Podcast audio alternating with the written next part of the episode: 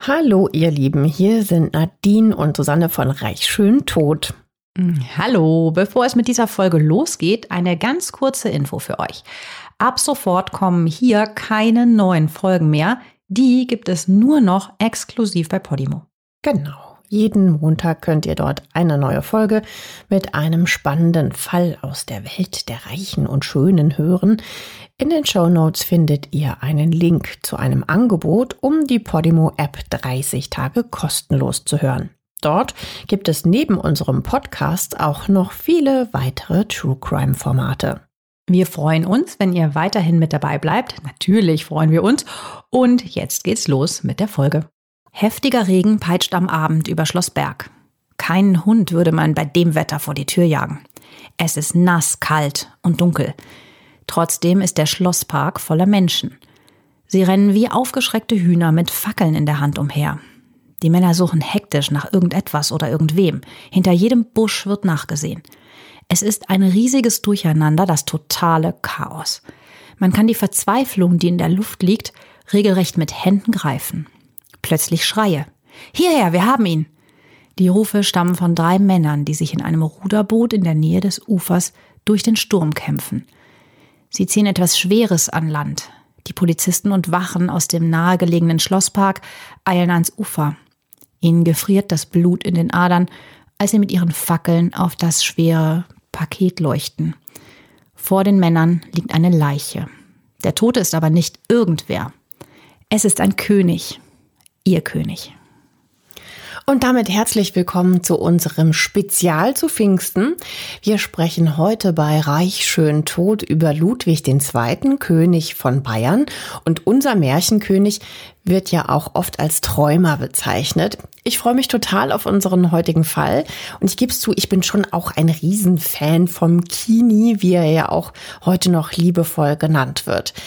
Natürlich war ich tausendmal in seinen ganzen Schlössern, vor allem Neuschwanstein, ist natürlich der absolute Hammer. Wer noch nie dort war, sollte das unbedingt nach dem Lockdown mal nachholen. Wir wollen aber heute natürlich nicht nur über die Schlösser von König Ludwig II. reden, auch nicht so sehr über seine geschichtliche Bedeutung. Wir wollen uns dem Menschen Ludwig annähern. Was hat ihn zu dem Menschen werden lassen, der er schließlich war? Und das ist gar nicht so einfach. Mittlerweile sind über 5000 Bücher auf dem Markt, die alle von Ludwig II. handeln. Und natürlich wollen wir auch wissen, wir sind ja bei Reich schön tot, wie er denn gestorben ist.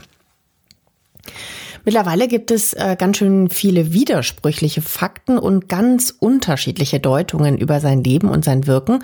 Höchste Zeit also, dass wir uns heute auch damit beschäftigen.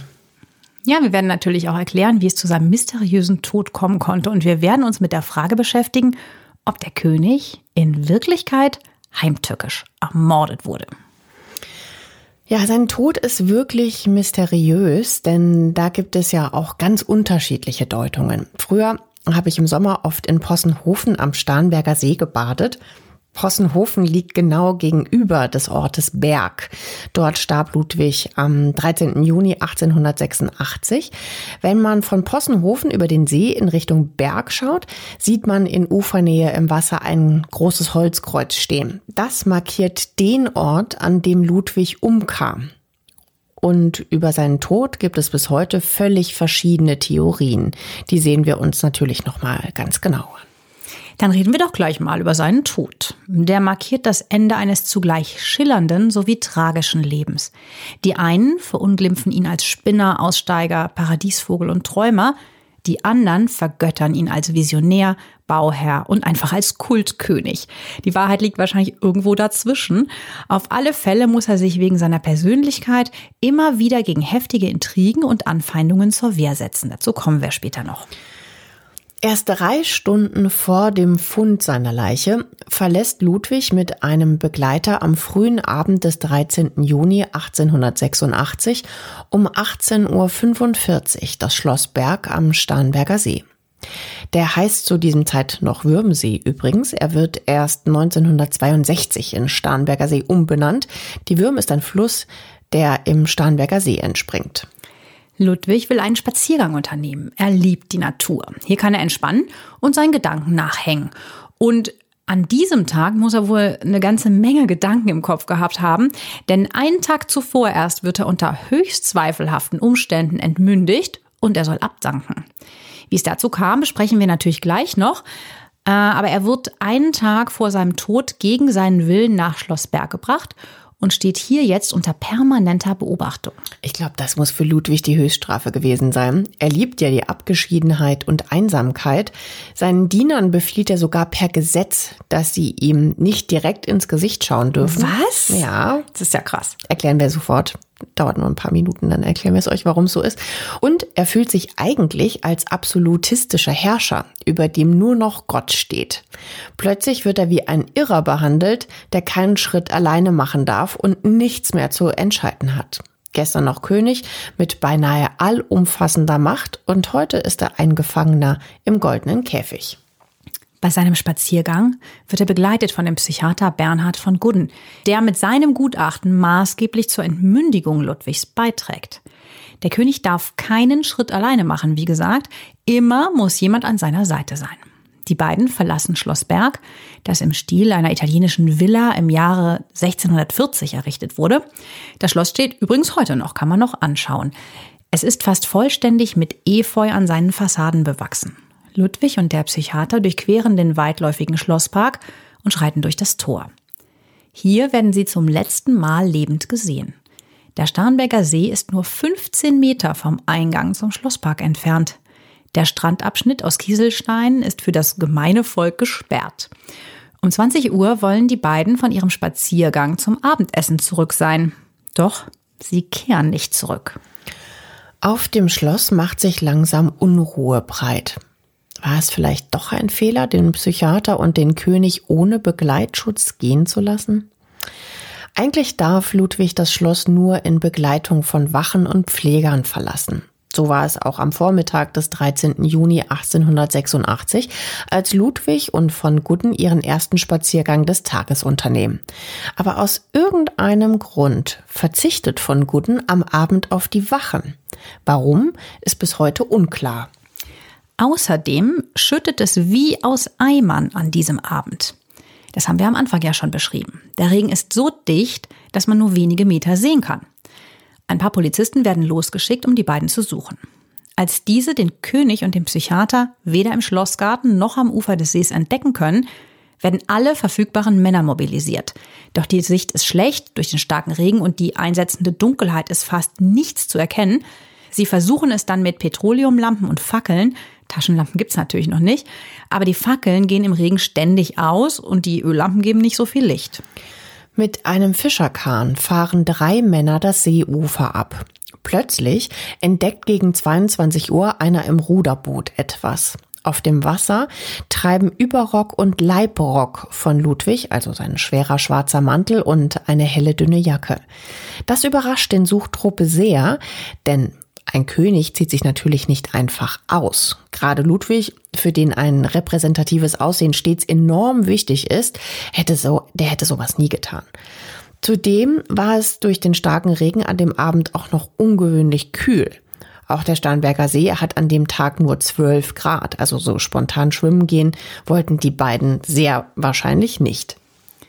Die Männer suchen weiter. Plötzlich stößt ihr Ruderboot in Ufernähe gegen etwas. Es ist der König, der in Hemdsärmeln auf dem See treibt.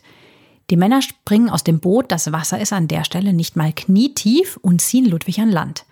Er atmet nicht mehr und hat keinen Puls. Einer der Männer im Ruderboot ist, der Assistenzarzt Dr. Müller. Der leistet sofort erste Hilfe und macht eine Herzdruckmassage. Aber das hilft alles nichts mehr. Um 23 Uhr wird Ludwig für tot erklärt. Nur wenige Meter von seiner Leiche treibt auch der leblose, aber vollständig bekleidete Körper des Psychiaters von Gudden im Wasser. Auch er ist tot. Sehr mysteriös, oder? Was ist da passiert? Hm. Zwei Tage nach dem Tod Ludwigs wird am 15. Juni 1886 in der Münchner Residenz eine Autopsie durchgeführt. Ich habe mir diesen Bericht mal davon durchgelesen. Mit einer heutigen Autopsie hat das natürlich wenig zu tun. Klar, damals gab es noch nicht die Möglichkeiten wie heute, ist ja logisch. Ich würde das eher so als Leichenschau bezeichnen. Es wird ganz genau beschrieben, wie der Körper beschaffen ist. Ludwig ist bei seinem Tod ziemlich adipös, also ziemlich dick. Im Autopsiebericht steht zwar nicht sein Gewicht, dafür wird sein Bauchumfang aber mit 120 Zentimetern angegeben. Auch die Lunge wird in Augenschein genommen. Im Bericht steht aber nichts von Wasser in der Lunge, das aber bei einem Tod durch Ertrinken dort vorzufinden sein müsste. Es ist allerdings unklar, ob sich in der Lunge des Königs wirklich kein Wasser befand oder ob das nur nicht untersucht wurde.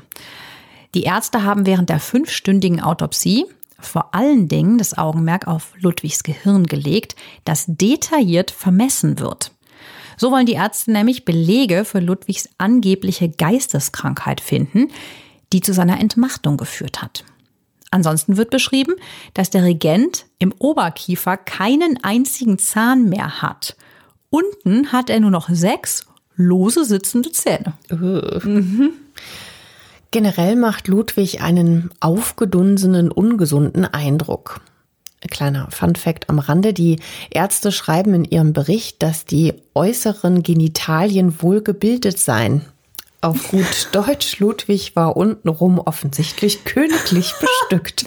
Dean, schön, dass du uns dieses Detail nicht vorenthältst. Nein, aber es scheint wichtig gewesen zu sein damals. Sonst hätten sie es wohl nicht so genau untersucht. Genau. Trotzdem, und für die Ewigkeit festgehalten, muss man ja auch mal sagen, ja.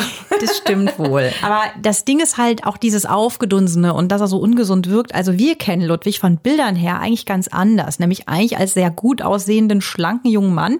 Mit seinen 1,91 Meter war er rund 30 Zentimeter größer als der Durchschnittsmann Wahnsinn, damals. Ne? Also wirklich so richtig stattlich, ja. Riese. Zu der Zeit überragt er alle. Dazu halt noch die königlichen Uniformen und seine Locken. Der hat ja auch schon so auf den Bildern zumindest ein ganz hübsches Gesicht.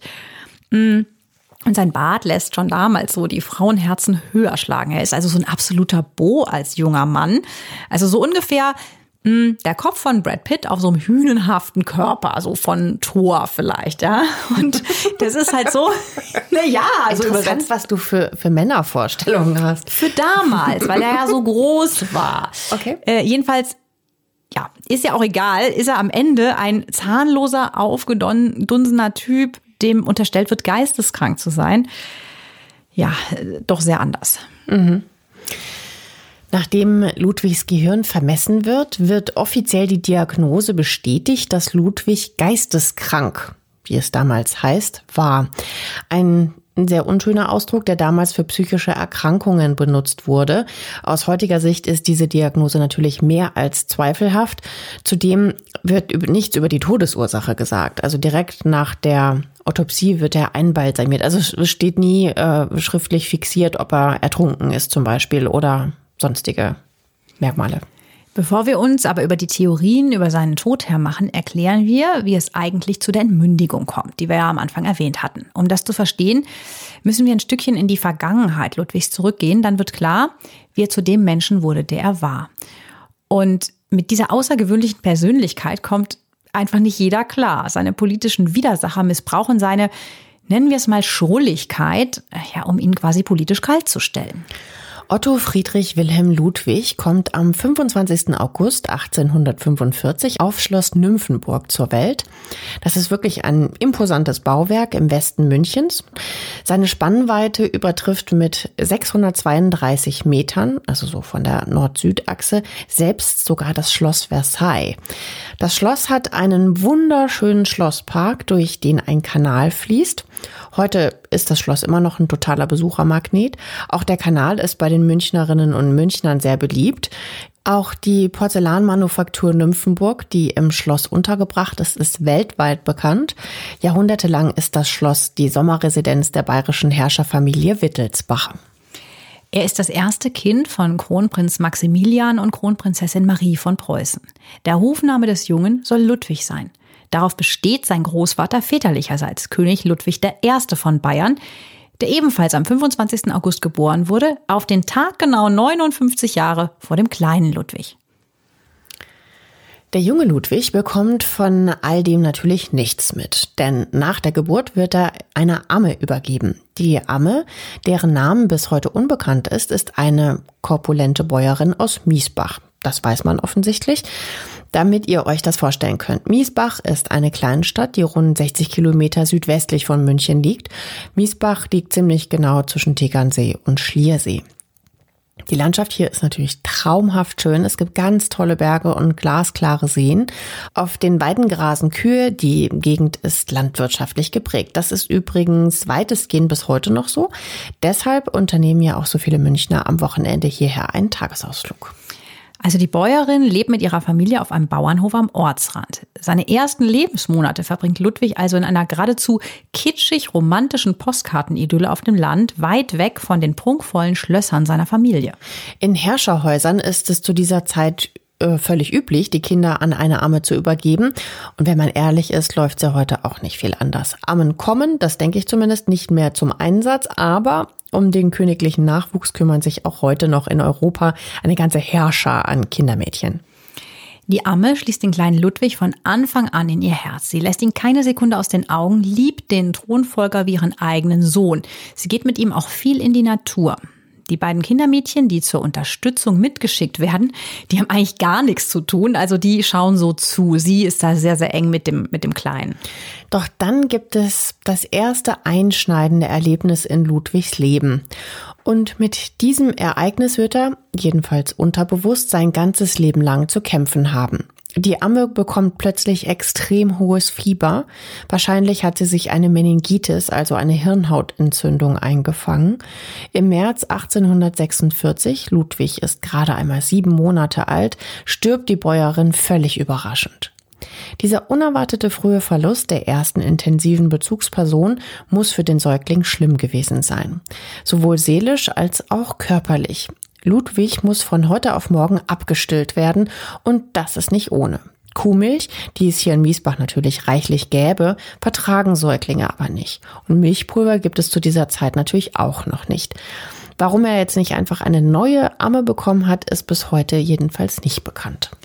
Normalerweise werden Säuglinge im 19. Jahrhundert mindestens gestillt, bis sie die ersten Zähne haben. Dann wird feste Nahrung zugefüttert. Das ist aber so ein langsamer Gewöhnungsprozess normalerweise, weil der Darm sich auch erstmal an die Umstellung von Muttermilch auf festes Essen gewöhnen muss. Bei dem kleinen Ludwig geht das jetzt nicht so ohne weiteres. Der verfällt dann sichtlich und erkrankt lebensbedrohlich. Also man kann echt sagen, der kämpft jetzt um sein Leben, weil der diese Umstellung halt nicht so wegsteckt. Monatelang wird er von Krämpfen und Fieberschüben geschüttelt und geplagt. Er ist so schwach, dass man ihn noch nicht mal zu seinen Eltern bringen kann. In seinem ersten Lebensjahr haben ihn die Eltern fast nie gesehen. Sie sind für Ludwig wie Fremde. Aber Ludwig überlebt und erholt sich langsam wieder. Mit den körperlichen Spätfolgen hat er bis zu seinem Lebensende zu kämpfen. Immer wieder wird Ludwig von heftigen Migräneattacken gebeutelt. Noch schlimmer sind aber die psychischen Folgen, die durch die Trennung der Amme entstehen. Das vermuten zumindest immer wieder Autoren und Wissenschaftler. Ob das wirklich so war, lassen wir jetzt einfach mal so stehen. Die Bindungssehnsucht und gleichzeitig die Angst Ludwigs vor dauerhaften Beziehungen zu Menschen, die ihm ebenbürtig waren, wurzeln wahrscheinlich in diesem frühen Verlust. Der Psychoanalytiker Wolfgang Schmidbauer geht sogar so weit, Ludwigs spätere Herrlichkeitssucht damit in Verbindung zu bringen. Durch beispielsweise den Aufbau einer großartigen Vorstellung seines Königtums könnte sich der heranwachsende König stabilisieren. Später übertrug Ludwig diese ammenhafte Beziehung auf die von ihm geförderten Künstler, aber auch auf Diener und einfache Untertanen. Ja, also wie gesagt, ne, das ist jetzt natürlich spekulativ, ohne ihn da eingehend befragt zu haben. Aber klar, das, das macht natürlich schon etwas mit ihm, wenn er mit sieben Monaten seine feste Bezugsperson verliert. Aber daran sieht man ja auch irgendwie, was es für eine äh, super bekannte und, und äh, sagenumwobene Persönlichkeit war, ne? dass sich bis heute noch so viele Wissenschaftler, Autoren äh, mit ihm beschäftigen und da versuchen zu deuteln, was es wohl mit ihm auf sich gehabt haben könnte. Ja, ob halt zum Beispiel auch diese Märchenschlösser da mm, ja mit einhergehen. Und natürlich ist es auch diese Vorstellung von diesem zutiefst eigentlich einsamen und traurigen Menschen in diesem Schloss. Im Sommer Sommer 1846, Ludwig ist ein knappes Jahr alt, engagiert die Kronprinzessin ein neues Kindermädchen. Sibylla Meilhaus wird am königlichen Hof in München die Erziehung des Thronfolgers anvertraut. Später kümmert sie sich noch um Ludwigs jüngeren Bruder Otto, der am 27. April 1848 in München geboren wird. Acht Jahre lang bleibt sie bei den Kindern. Zwischen Ludwig und ihr, er nennt sie liebevoll Aja oder Milo, entsteht eine ganz enge Verbindung, die lebenslang bestehen bleibt. Sibylla Meilhaus ist stets an seiner Seite, ob beim Spielen, bei Ausflügen oder bei Besuchen der Allerheiligen Hofkirche in München. Von ihr ist Ludwig ganz besonders beeindruckt. Sie unterrichtet ihn auch. Wir haben ein kurzes Gedicht für euch rausgesucht, das zeigt, wie innig die Beziehung zwischen Ludwig und seinem Kindermädchen war. Das Gedicht hat Ludwig übrigens mit acht Jahren selbst verfasst. Er schenkt es ihr zu Weihnachten 1853. Liebe Meilhaus, könnt ich mehr als wünschen, könnt ich geben. Beste Milau, wie so Holz so rein, würde dir dann jeder Tag entschweben. Wie beglückt dies holde Fest dir sein. Doch da ich für jetzt nichts Besseres habe, nimm von mir die Dankbarkeit als Gabe. Lieb und Achtung trägt mein Herz für dich. Teure Liebe, du auch ferner mich. Oh, krass, wie der schreiben Aber konnte. mit acht? Mit acht, das war ein richtiger Poet. Mhm. Aber nicht mal ein halbes Jahr später bricht für Ludwig eine Welt zusammen, denn am 1. Mai 1854 wird sie von Graf Theodor de la Rosée abgelöst. Der unterrichtet Ludwig ab sofort in Gymnasialfächern und höfischer Etikette mit so einer ganz männlichen Strenge. Diese Strenge traut man der Ersatzmutter, mit der Ludwig immer viel Spaß hat, offensichtlich nicht zu. Der Vater befiehlt quasi so, jetzt ist aber Schluss mit lustig, ne? Und dieses verweichlichte äh, Leben mhm. mit, der, mit dem Kindermädchen, jetzt ist hier mal Zucht und Ordnung angesagt. Naja, und zum zweiten Mal in seinem ja noch sehr, sehr jungen Leben verliert Ludwig dann seine mit Abstand wichtigste Bezugsperson, die er ja natürlich über alles liebt. Die Eltern sind ja ständig weg, deswegen hat er eigentlich immer nur sie. Und trotz der räumlichen Trennung tauscht er mit ihr bis zu ihrem Tod am 29. April 1881 regelmäßig Briefe aus und äh, lädt sie auch mehrfach zu Besuchen ein. Also die verlieren den Kontakt nie miteinander. Auch süß, ne? Was total nett ist, finde mhm. ich. Also was aber auch zeigt, wie treu der so ist, ne? Mhm. Trotz des Verlustes der Pflegemutter entwickelt sich Ludwig dann prächtig. Die Dienerschaft, die sich um den kleinen Thronfolger kümmert, vergöttert ihn geradezu. Sie umsorgt den Jungen so extrem, dass sogar sein Selbstwertgefühl darunter leidet. Das erklären wir gleich, aber das kann man vielleicht so ein bisschen vergleichen, wenn man heute so an Helikoptereltern denkt, die die ganze Zeit um ihre Kinder schwirren und jedes Hindernis so im Vorfeld schon aus dem Weg räumen. Mhm. Die Beliebtheit bei den Angestellten rührt auch daher, dass er einerseits ein total putziges Kind ist, also der ist wirklich ganz süß und darüber hinaus auch noch total hübsch. Andererseits ist er auch sehr großzügig, also so großzügig, wie es halt ein Kind eben sein kann. Und dazu gibt es auch noch eine ganz herzerweichende Anekdote. Mit sieben Jahren fährt Ludwig mit seinem Vater nach Bayreuth und beim ersten Mittagessen beobachtet Ludwig längere Zeit die vor der Glastüre auf und abgehenden Wachen. Plötzlich wendet sich der Kronprinz an den König und fragt, Papa, darf ich den Soldaten etwas von meinem Essen geben? Der Vater sagt dann, nein, mein Kind, der darf nichts annehmen, weil er ja auf Wache steht, weil er dich also bewacht. Und dann kommt Ludwig ins Grübeln. Er wendet sich wieder an seinen Vater und sagt, Papa, wenn der Soldat nichts annehmen darf, so will ich mich ganz leise an ihn heranschleichen und ihm heimlich etwas in die Tasche stecken. Er packt also Brot in eine Serviette und platziert das Lunchpaket sozusagen in der Außentasche der Uniform des Soldaten. Komm, das ist wirklich Nett, ne? süß. Ja, sehr empathisch, finde mhm. ich. Also schon so zum Knuddeln. Naja, und solche außergewöhnlichen Geschichten, es sei jetzt mal kurz dahingestellt, ob es genau so war, aber wir glauben es, ähm, machen natürlich im Königreich sofort die Runde. Schließlich kennt das einfache Volk ihren Herrscher nicht als so fürsorglich. Ja, kein Wunder, dass der Thronfolger schon als Kind bei der Bevölkerung enorm beliebt ist. Also wenn man sich jetzt anschaut, wie die Engländer gerade den kleinen George, der übrigens im selben Alter ist wie Ludwig bei seiner Brotspende damals, der, ja, die tragen den ja heute auch auf Händen, obwohl der lange nicht so volksnah ist. Also würde Ludwig heute leben, er wäre wohl der Popstar unter den Prinzen in Europa. So ungefähr kann man sich das vergleichen mit der jetzigen Zeit. Ja, und Ludwig sieht nicht nur gut aus und ist beliebt, er ist auch clever. Seine Grundschullehrer, also Grundschule hieß damals noch Volksschule, die attestieren ihm eine sehr schnelle Auffassungsgabe. Schon als Kind verliebt sich Ludwig übrigens in die Berge. Eine Liebe, die ihn nie wieder loslassen wird. Die Sommerferien verbringt die königliche Familie meistens in Schloss Hohenschwangau. Das Schloss ja, eher eine herrschaftliche Villa mit einem ganz prächtigen Garten, liegt bei Füssen im Allgäu. Oberhalb von Schloss Hohenschwangau wird er später sein Märchenschloss Neuschwanstein errichten. Hier unternimmt der kleine Prinz stundenlange Wanderungen mit seiner Mutter. Die schöne Kindheit geht zu Ende, als Ludwig elf Jahre alt ist. Wenn er kleine Streiche spielt oder seine Aufgaben nicht ordnungsgemäß erledigt, wird er gnadenlos bestraft. Du hattest das ja eben angesprochen. Jetzt kommt so ein bisschen diese männliche, strenge Erziehung ins Spiel. Da gibt's halt auch mal Prügel ne, für den jungen Prinzen. Generell ist der Vater, also König Max II. ist sein Vater, ultra streng. Das betrifft auch Ludwigs jüngeren Bruder Otto. Es ist wenig verwunderlich, dass Ludwig kein gutes Verhältnis zu seinem Vater hat. König Max II. macht kein Hehl daraus, dass ihm sein Sohn innerlich fremd ist, wie er sagt. Einem Vertrauten schreibt der König, dass er mit seinem Sohn keine Spaziergänge mehr unternimmt, weil er nicht weiß, worüber er sich mit ihm unterhalten soll. Er hat kein Verständnis für seinen Sohn, der sich eben für Kunst und Musik begeistert. Damit kann Vater Max halt gar nichts anfangen, interessieren halt eher nur Regierungsgeschäfte. Auch die Entwicklung Ludwigs ist ihm deshalb herzlich egal. Ludwig und sein Bruder bekommen den königlichen Vater immer seltener zu sehen. Dem sind die Amtsgeschäfte wichtiger. Vielleicht lag das schwierige Verhältnis zu seinen Söhnen daran, dass ähm, seine Kinder nicht von ihm stammten.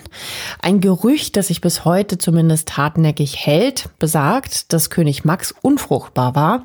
Ein Arzt stellt fest, dass sich der junge Max auf einer Kavalierstour ein verhängnisvolles Unterleibsleiden zugezogen hat. So hat man es formuliert, ne? Eine ja. Kavalierstour. Äh, mhm. Ja. Übersetzt heißt das, Max fing sich wahrscheinlich die Syphilis ein und wurde dadurch zeugungsunfähig. Passierte Wer, vielen Männern damals ja, ja auch. Ja, die ne? Syphilis auch ganz, ganz äh, schrecklich und hoch ansteckend. Natürlich ungeschützt, geschützt, klar. Ja, und wahrscheinlich halt auch in Bordellen sich eingefangen und so. Das waren ja, ja. viele, die in der Zeit so zugange. Wer als Ludwigs leiblicher Vater in Betracht kommt, wissen wir leider nicht. Jedenfalls leidet Ludwig enorm unter der Ablehnung seines Vaters. Bis zu seinem Tod macht ihm das schwierige Verhältnis zu Max zu schaffen. Als 30-Jähriger, da sitzt Ludwig immerhin schon seit zwölf Jahren auf dem Thron, schreibt er seinem Kumpel, dem Kronprinzen Rudolf von Österreich, das ist der Sohn von Kaiserin Sissi, einen Brief. Du bist sehr zu beglückwünschen, eine so durch und durch ausgezeichnete, verständnisvolle Erziehung genossen zu haben. Ein Glück ferner ist es auch, dass der Kaiser persönlich so lebhaft äh, für deine Ausbildung sich interessiert. Bei meinem Vater ist dies leider ganz anders gewesen. Stets hat er mich von oben herab behandelt, höchstens en passant irgendein gnädiges, kaltes Wort gesagt. Diese eigentümliche Art und sonstige Erziehungsmethode wurde aus dem sonderbaren Grund beliebt, weil es bei seinem Vater ebenso gehalten wurde. Das war ein Zitat von Ludwig. Jetzt könnte man meinen, dass er wenigstens noch die Mama hat, die ihn versteht und zu ihm hält. Doch genau das Gegenteil ist leider der Fall. Mutter Marie, in vielen Quellen als intellektuelle etwas beschränkt beschrieben, interessiert sich eigentlich nur für ihre Berg- und Wandertouren. Alles andere ist ja eigentlich egal. Ludwig ist fasziniert von den Wandgemälden des Schlosses Hohenschwangau, auf denen die romantische Sagenwelt abgebildet ist. Er wird regelrecht zum Fan von Sagen und poetischen Gestalten. Vor allem die Geschichte von Schwanenritter Lohengrin begeistert den jugendlichen Ludwig. Regelmäßig verliert er sich in schwärmerischen Tagträumen. Die Mutter lacht ihn dann aus und holt ihn mit deutlichen Worten in die Realität zurück. Das ist der Beginn, wo sich Ludwig immer mehr von den Menschen abwendet. Stattdessen erträumt er sich seine eigene Fantasiewelt. An dieser Stelle tut er mir eigentlich auch so ein bisschen leid. Also er hat ja alles, was man sich nur wünschen kann, bis auf ein liebevolles Elternhaus. Und obwohl er vom Volk verehrt wird, ist er wahrscheinlich in dem Schloss eigentlich sehr einsam. Aus seiner selbstgewählten Isolation wird er aber unfreiwillig herausgerissen, als er 18 Jahre alt ist. Sein Vater kämpft zeitlebens mit Krankheiten wie Syphilis, Typhus und anderen. Am 10. März 1864 stirbt der König nach kurzer heftiger Krankheit. Und plötzlich ist Ludwig von der einen auf die andere Sekunde König. Als ihn ein Diener mit Majestät anspricht, zuckt er vor Schreck zusammen. Als er kurz darauf dem Volk als König präsentiert wird, flippen die Leute vor Begeisterung aus. Er wird gefeiert wie ein Popstar. Ludwig ist dagegen die Begeisterung suspekt. Er ist ja lieber für sich. Langsam dämmert es ihm, dass sein Leben ab sofort einen völlig anderen Lauf nehmen wird, als er das eigentlich will. Dazu muss man wissen, dass Ludwig null auf die Thronbesteigung vorbereitet war. Angesichts des Gesundheitszustandes seines Vaters klingt das ehrlich gesagt total verwunderlich. Aber Ludwig hatte ja keine Interesse an Politik und sein Vater hatte einfach überhaupt keine Lust, ihn in die Amtsgeschäfte einzuführen. Also eigentlich grob fahrlässig, weil das war ja klar, dass er das irgendwann übernehmen muss. Jetzt war es halt eher früher als später. Aber Ludwig hat absolut keinen blassen Dunst, wie so politische Abläufe sind oder wer welche Seilschaften pflegt, wie der Tagesablauf eines Herrschers aussieht, welche Verpflichtungen dieser Titel natürlich mit sich bringt. Er wird komplett ins kalte Wasser geworfen und tja, das ist tatsächlich eiskalt, dieses Wasser. In Europa braut sich nämlich ein Krieg zusammen. Das Säbelrasseln zwischen Österreich und Preußen wird immer lauter. Aber Ludwig hat überhaupt keine Lust auf Krieg. In seiner Vorstellung kämpfen Helden gegen Drachen, aber nicht Soldaten. Er beschließt sich, aus dem Krieg rauszuhalten und will nach Schweizer Vorbild neutral bleiben. Diese Rechnung hat er allerdings ohne Österreich gemacht. Kaiser Franz Josef, Sissis Mann, der Franzl, pocht auf die Bündnispflicht Bayerns. Zähneknirschend unterschreibt Ludwig am 11. Mai 1866 den Mobilmachungsbefehl. Er muss also bayerische Soldaten dem österreichischen Bündnispartner zur Verfügung stellen. Mit nur 20 Jahren wird er in einen Krieg hineingezogen, den er nie wollte. Das Kriegsführen überlässt er dann auch seinen Ministern. Er zieht sich aus der Öffentlichkeit zurück und verbringt die Zeit lieber mit Paul von Thurn und Taxis auf Schloss Berg und auf der Roseninsel im Starnberger See. Zum Glück dauert der Krieg nicht lange, aber Bayern gehört zu den Verlierern. Als Kriegsentschädigung muss Bayern 30 Millionen Gulden an Preußen zahlen. Umgerechnet entspricht das heute etwa 295 Millionen Euro. Boah.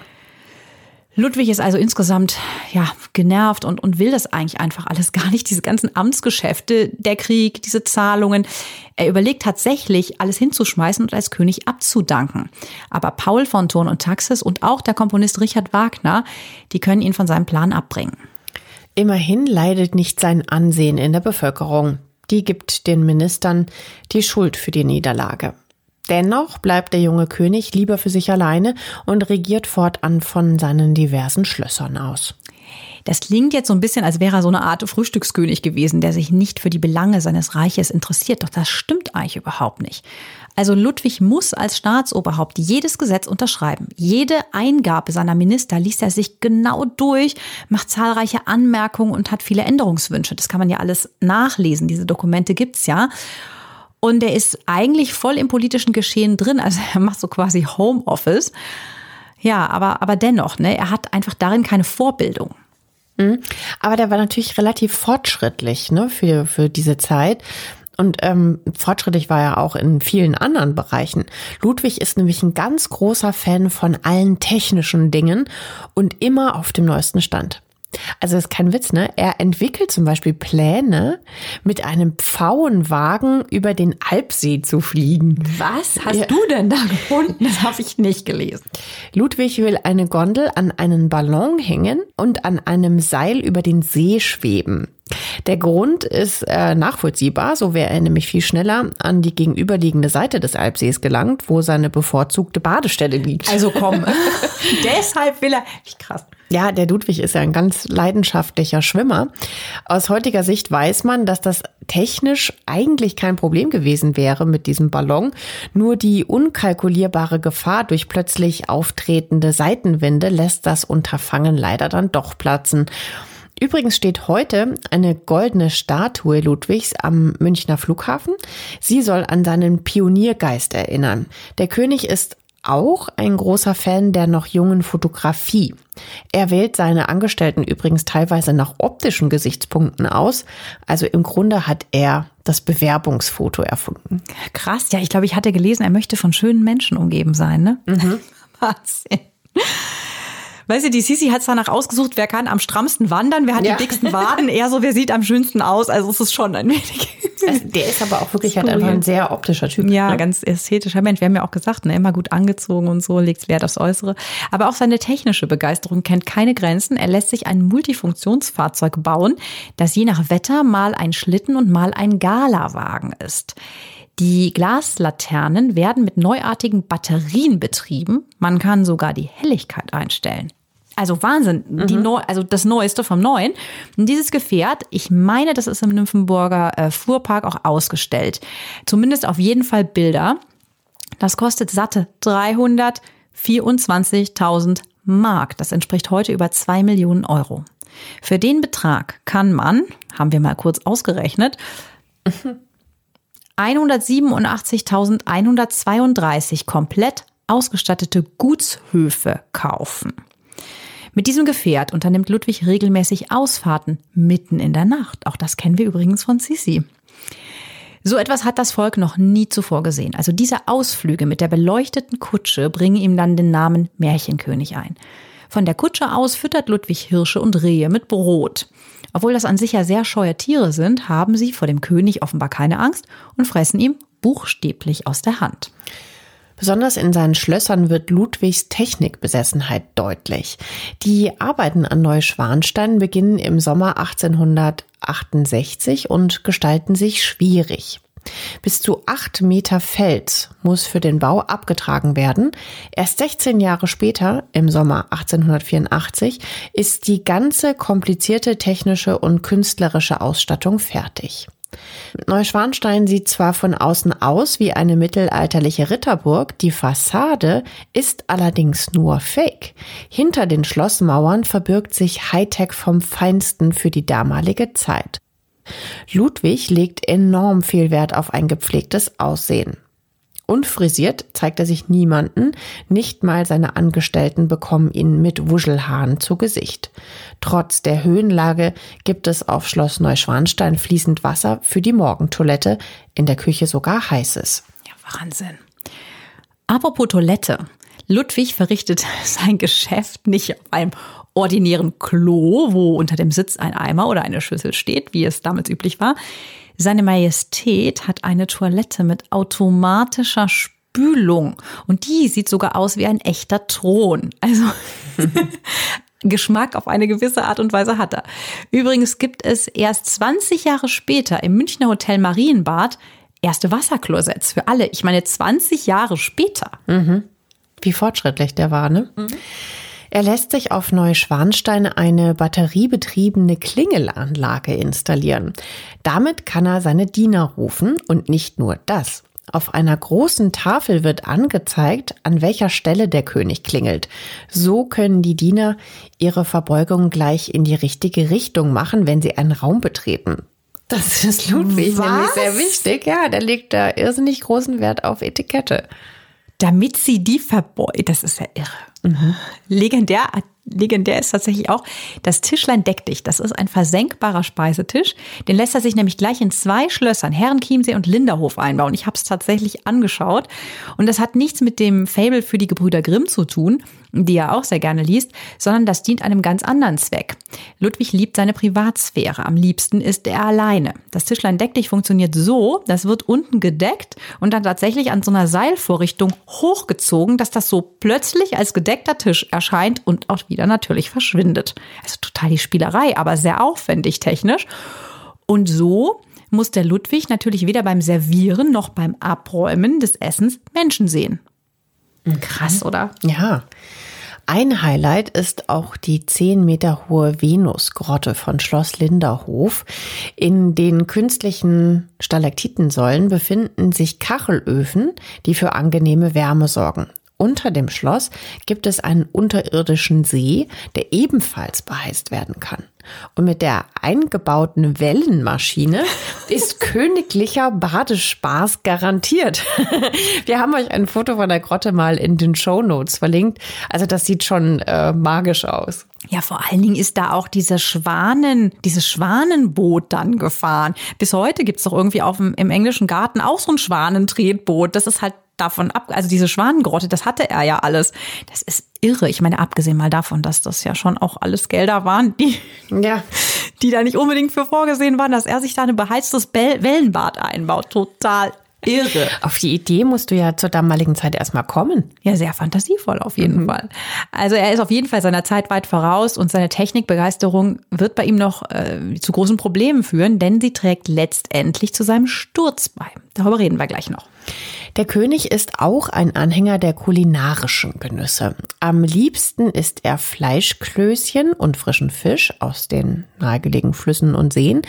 Oft stehen auch Suppen auf dem Speiseplan, wenn auch mehr aus praktischen Gründen. Ludwig hat nämlich sein Leben lang Zahnschmerzen und nur noch ein unvollständiges Gebiss. Wir erinnern uns, bei seinem Tod hat er ja nur noch sechs Zähne im Mund. Und die waren auch noch lose. Mhm.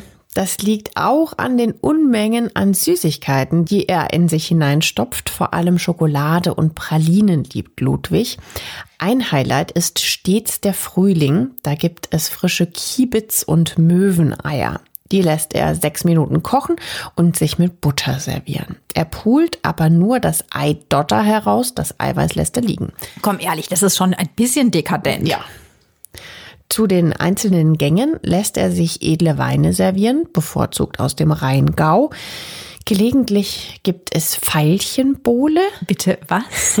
Ich weiß auch nicht, wie man das zubereitet, aber naja. Mit Veilchen vermutlich. Es gab doch auch immer kandierte Veilchen. Ich kenne nur diese, diese komischen Pastillen aus diesem Blech. Veilchenpastillen, ja genau. Aber er hat Veilchenbowle. Mm. Naja, und Cognac darf natürlich bei ihm auch nicht fehlen. Nicht nur zum Essen, sondern auch gern mal zwischendurch. Lässt sich der König auch mal ein Gläschen schmecken. Wenn er liest, was er viel tut, raucht er wie ein Schlot Zigaretten. Also ehrlich gesagt ist das ja auch kein Wunder, wenn man sich mal so anhört, was er alles so gegessen hat, wenn er ein wenig adipös war zu seinem Tod hin. Also wenn er da die ganze Zeit die Pralinen und die Eier sich da rein. Ja. Übrigens wissen die wenigsten, dass der so feinsinnige Ludwig einen ziemlich deftigen Humor hat. Seinen Dienern drückt er gerne mal das Siegel der Dummheit auf die Stirn, wenn diese irgendwas verbockt haben. Wenn Gäste ankommen, versteckt er sich gerne minutenlang hinter einer Palme oder hinter einem Vorhang. Es ist total albern. Dann beobachtet er genüsslich, wie die Besucher immer unruhiger werden. Und plötzlich springt er dann so aus seinem Versteck hervor und lacht sich über die verdutzten Gesichter schlapp. Also, das ist schon ein wenig ungewöhnlich, sich als König so zu verhalten. Ne? Ja, albern auch, ne kindisch irgendwie, ja. aber hm, okay. Ludwig wird aber im Laufe der Zeit immer seltsamer und eigenbrötlerischer. Anstatt sich mit echten Menschen zu unterhalten, lebt er lieber in seiner Fantasiewelt. Ein Koch von ihm berichtet, er glaubt sich in der Gesellschaft Ludwigs des 15. und 14. und deren Freundinnen Madame Pompadour und Madame Maintenon. Er begrüßt sie sogar mitunter und führt mit ihnen Gespräche, als hätte er sie wirklich als Gäste bei Tisch. Okay, da kann man sich natürlich ein wenig wundern. Ne? Mhm. Der eigenwillige König ist aber nicht nur ein Technikfreak und ein Genussmensch, er liebt auch alles Schöne. Also vor allen Dingen Opern haben es ihm angetan. Wir hatten ja eben schon mal von Richard Wagner gesprochen. Und von dessen Werken ist er ein Riesenfan. Also die verbinden ja so diesen pompösen Sound, dieses Wagnerianer gibt's ja immer noch ganz viele Anhänger, also die Nibelungen, äh, dann halt die Sagenwelt, ne? so Siegfried und was wir eben gesagt haben, Lohengrin. Das ist genau Ludwigs Ding. Er verehrt Wagner wie kein zweiter. Man könnte ihn in der Hinsicht fast als Groupie bezeichnen. Er ist auch der wichtigste Mäzen von Richard Wagner und unterstützt ihn finanziell, wo er nur kann. Das gefällt seinen Ministern allerdings überhaupt nicht. Aber ein Groupie ist in seinen Star richtig verliebt. Ich glaube nicht, dass Ludwig in Wagner verknallt war. Die beiden verbindet eher eine Männerfreundschaft. Ja, es gibt, es gibt so Gerüchte, ne, dass Ludwig schwul gewesen sein soll. Auf alle Fälle soll sich Ludwig aber zu manchen Soldaten und Dienern hingezogen gefühlt haben. Also in seinen Stallburschen Richard Hornig soll er richtig verliebt gewesen sein. Nach seinem Tod werden Briefe gefunden, die Ludwig an ihn geschrieben hat. Manche Historiker bezeichnen diese als Liebesbriefe. In den Briefen beschreibt Ludwig jedenfalls ausführlich das, wie hast du es so schön genannt, Gemächt des Stallburschen. Ob das jetzt als Liebesbeweis gilt, ja, das muss jetzt jeder für sich entscheiden. Dem gegenüber steht aber die Verlobung mit Herzogin Sophie Charlotte in Bayern, der jüngeren Schwester von Kaiserin Sissi. Ludwig kennt sowohl Sissi als auch Sophie seit seiner Kindheit. Sie sind über zwei Ecken miteinander verwandt. Und ich will mal ganz kurz sagen, die haben auch nicht weit voneinander entfernt gewohnt. Du hattest ja eben auch Possenhofen erwähnt. Das ist halt ganz in der Nähe später mhm. dann von Schloss Berg. Also so ganz grob diese bayerische Region, da stammen die alle her. Also ja. Sissi und ihre Familie und genauso Ludwig. Am 21. Januar 1867 treffen sich Ludwig und Sophie bei einem Hofball. Die beiden verstehen sich prächtig und nur einen Tag später entscheidet sich Ludwig spontan, sich mit ihr zu verloben. Die Verlobung wird nach nur 259 Tagen allerdings wieder aufgelöst. Der kaiserliche Hof in Wien ist außer sich vor Wut. Sissy, an sich eine gute Freundin von Ludwig, schreibt an ihre Mutter, wie sehr ich über den König empört bin und der Kaiser auch. Kannst du dir vorstellen? Also was am Hof in Wien zunächst niemand weiß, nur drei Tage nach der Verlobung stürzt sich Sophie in eine Affäre mit dem Kaufmann Edgar Hanfstengel, wo die Liebe eben hinfällt. Heute gehen einige Historiker davon aus, dass Ludwigs Entschluss, sich zu verloben, so eine Kurzschlussreaktion war, weil er sich kurz davor mit seinem Kumpel Paul von Thurn und Taxis überworfen hatte. Und der soll nicht nur ein Freund und treuer Begleiter gewesen sein, sondern sein erster Liebhaber. Diesen Schluss lässt sein geheimes Tagebuch zu. Das Tagebuch macht auch klar, welche inneren Qualen Ludwig wegen seiner vermuteten Homosexualität gehabt haben muss. Er ist zwar sehr fortschrittlich, was die Technik angeht, aber er weiß auch, dass die Fortschrittlichkeit bei Homosexualität aufhört. Ein schwuler König ist dem Volk nicht zu vermitteln. Ja, also wenn es so war, das ist ja immer so die Vermutung, dass er schwul gewesen sein könnte, wäre das natürlich ein echtes Drama. Vor allen Dingen, weil sein Opa Ludwig I., von dem hatten wir ja ganz am Anfang erzählt, ähm, der am selben Tag auch geboren ist, immer geschwärmt hat, dass sein Enkel der totale Womanizer wäre. Ein Zitat von diesem Opa Ludwig I. Du bist ein glücklicher Mensch. Du kannst, dir kann kein Weib widerstehen. Und es ist nicht so, dass Ludwig mit Frauen nichts anfangen konnte. Also neben zahlreichen Verehrerinnen pflegte er ganz engen Kontakt zu seinen Seelenfreundinnen, wie er sie nennt. Und mit diesen Seelenfreundinnen verbindet ihn stets nur eine platonische Liebe. Da gehört zum Beispiel auch die Kaiserin Sissi dazu. Auch wenn nach der geplatzten Verlobung und wo sie so sauer war wegen Sophie kurze Zeit Funkstille zwischen ihnen war, versöhnt sie sich dann doch wieder. Ludwig verfällt zusehends. Das gute Essen und der viele Alkohol hinterlassen seine Spuren. Sein Körper ist aufgedunsen, er hat fast keine Zähne mehr und er ist gerade einmal 39 Jahre alt was muss das für ein Horror, für einen Ästheten, ja Narzissten kann man schon fast sagen, wie Ludwig gewesen sein. Der, der immer so penibel auf sein Aussehen achtet, niemals unfrisiert sein Schlafzimmer verlässt. Ja, und dazu ist er auch noch immer eingehüllt aus einer Wolke aus Parfüm. Ludwig hasst inzwischen sein Aussehen. Seine Diener dürfen unter Androhung von Strafe ihm nicht mehr ins Gesicht schauen. Das hatten wir ja bereits schon mal erwähnt. Er lässt sich auch nicht mehr fotografieren, obwohl er ja eigentlich ein totaler Fan der neuartigen Fotokunst ist. Stattdessen werden nur noch beschönigte Porträts von ihm gemalt. In der Öffentlichkeit zeigt er sich so gut wie gar nicht mehr. Er verschanzt sich geradezu in seinen Schlössern. Am Morgen geht er ins Bett, abends steht er auf und bleibt die ganze Nacht wach. Skurrile, Anekdote am Rand. Ludwig lässt sich morgens mit guten Abend ansprechen und zwar auch von seinem Vogel, den er in seinem Wintergarten hält. Jetzt bitte was? Ja, dem bringt er das Sprechen bei und jeden Morgen begrüßt er Ludwig mit mehreren guten Abendrufen. Was ist das ja, denn das für muss ein wahrscheinlich so klingen wie bei den Meinzelmännchen so ungefähr. Damit es dann echter für ihn ist, dass es, obwohl es morgen ist, dann Abend ist, weil für ihn fängt der Tag umgekehrt an. Also, Ja. also sorry, aber das ist schon skurril. Ludwig liest ja, wie gesagt, Märchen und Sagen und macht seine Kutschfahrten, fährt mit seinem Muschelbötchen, wir hatten es ja erwähnt, über den unterirdischen See und schlägt sich, vielleicht auch ein bisschen aus Frust, immer weiter den Bauch voll. Für die Dienerschaft bedeutet das natürlich regelmäßig andersrum arbeiten, also halt nachts. Auch dem Volk bleiben die Machenschaften des Königs nicht verborgen. Die Gerüchteküche brodelt. Vor allem die Münchner, schon immer ein eigener Schlag Menschen, verspotten den König. Extrem despektierlich reden sie nur noch über den seltsamen Herrn Huber, ein Pseudonym für den König. Aber auf dem Land ist der König nach wie vor beliebt. Dort bekommt man den Herrscher eh nie zu Gesicht. Trotzdem merkt Ludwig, dass seine Macht schwindet. Und das schmeckt ihm gar nicht. Deshalb schickt er den Völkerkundler Franz von Löhr auf Weltreise. Der soll nämlich jetzt nach Territorien suchen, in denen sich notfalls eine absolute Herrschaft errichten ließe. Ludwig denkt sich das so, er könnte ja da von Gottes Gnaden regieren, ohne dass ihm irgendwer Vorschriften macht oder er um Erlaubnis bitten muss. Also ist schon- Sehr realitätsfern. ja, er ist schon etwa, etwas abgekoppelt von so einem Realitätsbezug. Naja, also das ist echt kein Witz. Franz von Löhr nennt ihm dann tatsächlich Samoa, Afghanistan oder Mallorca. Wie geil, oder? Ludwig als König von Mallorca. Und Jürgen Drews wird dann später sein Nachfolger. Entschuldigt bitte, dass wir so albern sind, aber das ist wirklich absurd. Ja, es ist auch nicht sehr überraschend, dass diese Pläne dann scheitern. Ludwig bleibt natürlich in Bayern und er kann auch nicht einfach irgendwo anders Herrscher sein. Aber dort rumort es gewaltig. Seine Minister wollen nicht mehr mit zusehen, wie Ludwig das Geld, das muss man ja echt mal so sagen, mit vollen Händen aus den Bleikristallfenstern rausschmeißt.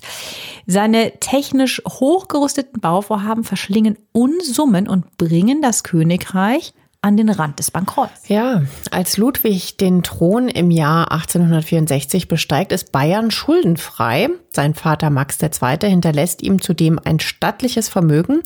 20 Jahre später ist Bayern ja, quasi pleite.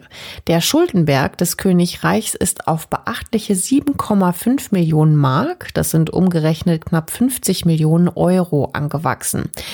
Bei über 100 Gläubigern steht Ludwig in der Kreide. Und die fordern die Zwangsvollstreckung. In höchster Not besorgt ihm sein Kabinett ein Darlehen über den Betrag. Zwei Jahre später stirbt Ludwig. In diesen zwei Jahren schafft es Ludwig, weitere 6,5 Millionen Mark zu verballern. Bei seinem Tod hat er Schulden von rund 14,5 Millionen Mark angehäuft. krass. Das sind fast 100 Millionen Euro. Also zum Vergleich, der durchschnittliche Jahresverdienst eines Arbeiters liegt Mitte der 1880er Jahre bei rund 500 Mark im Jahr. Ich muss nur mal ganz kurz sagen, also die Einnahmen, die Bayern später durch diese tollen Schlösser hat, sind aber auch nicht zu verachten. Die hat er damit ja geschaffen. Aber das kommt ja, vielleicht kommen wir darauf nochmal. Jedenfalls sein seltsamer Lebenswandel, sein verrückter Technikfimmel, seine angebliche Homosexualität, seine Verschwendungssucht. Die Minister wollen nur noch eins, diesen unbequemen König loswerden. Aber das geht nicht so leicht. Das Einfachste wäre gewesen, den König zum Abdanken zu bewegen. Aber das vom König zu verlangen, das, das traut sich einfach keiner. Daher greifen sie zu einer richtig fiesen List. Die Kabinettmitglieder wollen den König entmündigen lassen. Aber sie können Ludwig ja schlecht zum Psychiater schicken, um ihn begutachten zu lassen. Daher geben sie ein Gutachten über den Geisteszustand Ludwigs in Auftrag. Vier Ärzte, einer von ihnen ist Bernhard von Gudden, erstellen das Gutachten, ohne Ludwig persönlich untersucht zu haben. Stell dir das mal vor, ein Gutachten, ohne jemanden persönlich zu untersuchen über seinen Geisteszustand. Schrecklich. Ihr vernichtendes Urteil fällt am 8. Juni 1886. Ludwig ist unheilbar seelengestört, heißt es da. Bernhard von Gutten diagnostiziert Paranoia und eine Geistesschwäche. Also heute meint man zu wissen, dass der König zu keinem Zeitpunkt, wie es damals hieß, geisteskrank, paranoid oder schizophren war. Dennoch glauben bis heute viele Menschen an diese Diagnosen. Schon einen Tag nach der Erstellung des Gutachtens wird Ludwig am 9. Juni 1886 tatsächlich dann entmündigt. An dieser kurzen Zeitspanne kann man ja schon sehen, wie eilig die Regierung das hatte. Ja, die wussten sich auch, glaube ich, einfach nicht mehr zu helfen, wie sie dem Einhalt gebieten. Ich meine, ja, wir haben ja gesagt, so in welcher kurzen Zeit, das ist ja irgendwann dann wirklich staatsgefährdend. Mhm. Aber von all dem bekommt Ludwig auf Schloss Schwanstein nichts mit. Noch am selben Tag macht sich eine Delegation von München aus auf den Weg ins Allgäu, die in der Nacht Neuschwanstein erreicht. Die Männer sind total irritiert, dass ihnen auf einmal bewaffnete Polizisten gegenüberstehen, die ihnen extrem feindlich gesinnt sind. Die Gendarmen verweigern der Delegation den Zutritt zum Schloss. Wie Schuljungs stehen sie buchstäblich im Regen. Nach einer halben Stunde muss die Delegation umdrehen. Der Staatsstreich fällt ins Wasser. Denn Ludwig wurde von seinem Kutscher über den perfiden Plan gewarnt. Der verständigt umgehend die Polizei in Füssen. Auf dem Land, so weit weg von München, gibt es eben noch viele treue Anhänger des Königs. Damit haben die Politiker in München aber nicht gerechnet. Also ziemlich peinliche Niederlage, wollten eigentlich so einen Putsch machen und wurden vorher verraten und jetzt ist nichts draus geworden. Diesmal klappt es nicht. Ludwig weiß aber genau, dass ihm das nur ein wenig Zeit verschaffen wird. Er überlegt tatsächlich, ob er sich von einem Turm in den Tod stürzen soll. Er lässt es aber und wird am 11. Juni 1886 dann in Gewahrsam genommen. Am 12. Juni erreicht der jetzt abgesetzte Ludwig frühmorgens dann Schloss Berg am Starnberger See. Hier soll der König unter ärztlicher Aufsicht seine letzten Lebensjahre verbringen. Die Regierungsgeschäfte übernimmt sein Onkel, Prinzregent Luitpold. Sein Bruder Otto ist wegen einer tatsächlichen Geisteskrankheit regierungsunfähig. Was dann aber auf Schloss Berg passiert, haben wir euch zu Beginn bereits erklärt. Statt mehrere Jahre hier zu leben, bleibt Ludwig nur einen Tag. Am 13. Juni 1886 ist der legendäre Märchenkönig tot. Aber wir haben ja noch nicht besprochen, wie Ludwig genau gestorben ist. Und das hat seinen Grund, denn bis heute gibt es keine gesicherten Erkenntnisse, wie Ludwig ums Leben kam. Lasst uns die bekanntesten Theorien mal durchgehen und auf deren Glaubwürdigkeit hin überprüfen. Also fangen wir mit der offiziellen Version an. Die lautet, Ludwig benutzt den Spaziergang, um im See Selbstmord zu begehen. Psychiater von Gooden will ihn daran hindern. Es kommt zum Handgemenge. Ludwig schlägt ihn nieder. Der 62-jährige Arzt wird unter Wasser gedrückt, verliert das Bewusstsein und ertrinkt schließlich. Anschließend stirbt der König nicht durch Ertrinken, sondern durch einen Herzschlag im 12 Grad kalten Wasser. Ich halte die offizielle Version für ziemlich unwahrscheinlich. Ich kann mir nicht vorstellen, dass Ludwig wegen der Wassertemperatur einen Herzschlag erleidet. Der ist ja ein ganz geübter, leidenschaftlicher Schwimmer. Ja, hattest du gesagt mal, ne? Dass mhm. er sich ja extra deshalb rüber äh, chauffieren ließ oder lassen wollte von der Gondel. Dass ja. er ein super Schwimmer war. Der, wie erwähnt, gerne, wie du gerade sagtest, im Alpsee unterhalb äh, Neuschwanstein badet. Der Alpsee hat übrigens nie mehr als 10 Grad. Mhm. Und wir mhm. dürfen nicht vergessen, dass Ludwig bei seinem Tod erst 40 Jahre alt ist. Also bis auf sein Übergewicht und seine schlechten Zähne ist er körperlich gesund. Zudem ist das Wasser an der Stelle im Starnberger See nur knietief. Also sich da zu ertränken, ja, ist eher unwahrscheinlich. Wie wäre es mit der Fluchtvariante? Ludwig will schwimmend fliehen, ertrinkt dann aber bei dem Fluchtversuch. Und das Beste bei dieser Theorie, Sissi soll ihm bei der Flucht geholfen haben. Die Fluchtvariante können wir getrost in das Reich der Fabeln packen.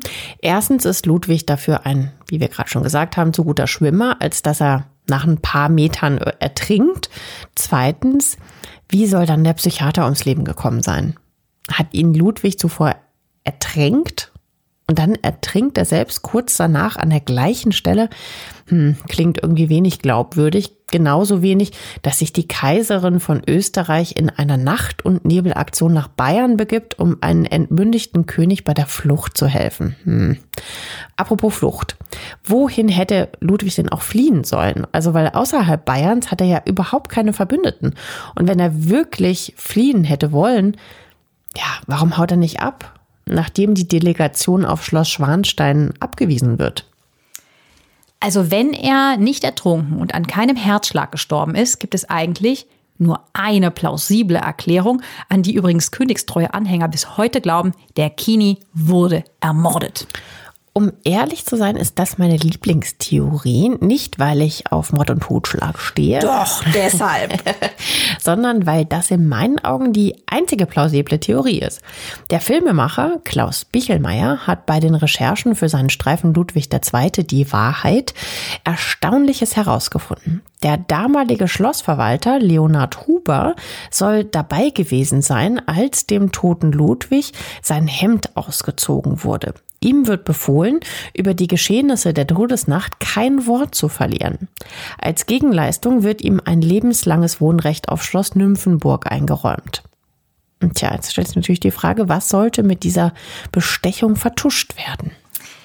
Das ist ganz spannend. Der Amtsarzt Dr. Mack, der Ludwig nach seinem Tod untersuchte und in seinem Bericht nur Schürfwunden festgestellt hatte, soll auf dem Sterbebett seiner Tochter gegenüber sein Gewissen erleichtert haben.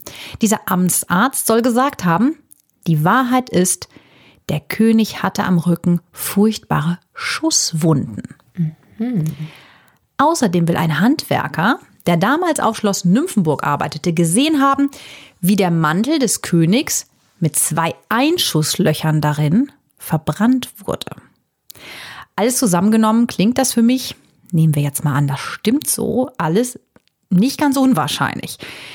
Also ich halte schon einen Mordversuch zumindest für wahrscheinlicher als Ertrinken im knietiefen Wasser oder diesen Herzschlag in Wasser, das nicht kälter war als das Wasser, was er gewohnt war.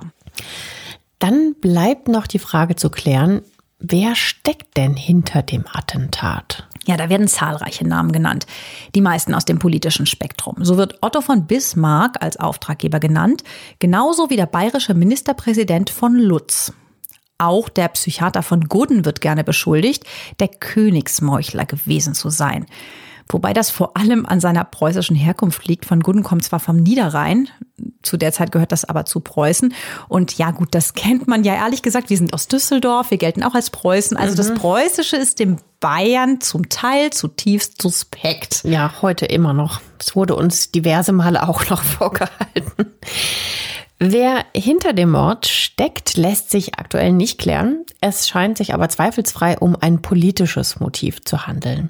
Dazu passt auch ein Brief Ludwigs, der im Jahr 2016 auftaucht. Wenige Tage vor seiner Entmündigung setzt der Monarch einen Hilferuf ab. Darin schreibt er von einer schändlichen Verschwörung gegen ihn. Das kann in meinen Augen irgendwie ja auch kein Zufall sein. Ja, stimmt allerdings, ne? Also wieso schreibt er das dann? Vielleicht kommt die Wahrheit doch noch irgendwann ans Licht. Das würden sich viele Menschen auch heute noch wünschen. Drei Tage lang wird der verstorbene König in der Hofkapelle aufgebahrt. Tausende Menschen, vor allem aus dem einfachen Volk, erweisen ihrem Kini die letzte Ehre. Am 19. Juni 1886 findet ein gigantischer Leichenzug durch München statt. In der Neuhauser Straße, heute ein Teil von Münchens Fußgängerzone, haben gar nicht alle Trauergäste Platz. Ludwig II ja, muss also wohl sehr beliebt beim Volk gewesen sein. Am Ende wird er in der Gruft der Michaelskirche in der Neuhauser Straße beigesetzt. Dort steht der Sarg bis heute. Ja, aber damit sind wir noch nicht ganz am Ende. Ich war mal auf einer Stadtführung und da wurde das eben auch erzählt. Es gibt nämlich einen bayerischen Geheimbund, dessen Mitglieder sich als Hüter der Monarchie verstehen, also auch heute noch. Das sind die sogenannten Google-Männer. Und die sind fest davon überzeugt, dass der Sarg in der Michaelskirche leer ist. Ludwigs Leichnam wurde, wenn man ihnen glauben darf, schon in den 1930er Jahren entfernt. Das sollen auch Beschädigungen am Sarg belegen. Den Verschwörungstheoretikern rund um die Google-Männer spielt dabei in die Karten, dass sich die Wittelsbacher nach wie vor beharrlich weigern, den Sarg öffnen und Ludwig untersuchen zu lassen. Auch Röntgenuntersuchungen werden nicht erlaubt. Und so bleibt der Tod Ludwigs wie sein ganzes Leben ein großes Mysterium, das vielleicht nie gelöst werden wird. Schade eigentlich, ne? Weil gerade so Sachen wie, wie ähm, dass er Schusswunden gehabt haben Das soll, die könnte ja- man sofort ermitteln mit einem Röntgenbild, Ja. falls Knochen verletzt gewesen sein sollten. Naja, heute ist Ludwig II. beliebter denn je.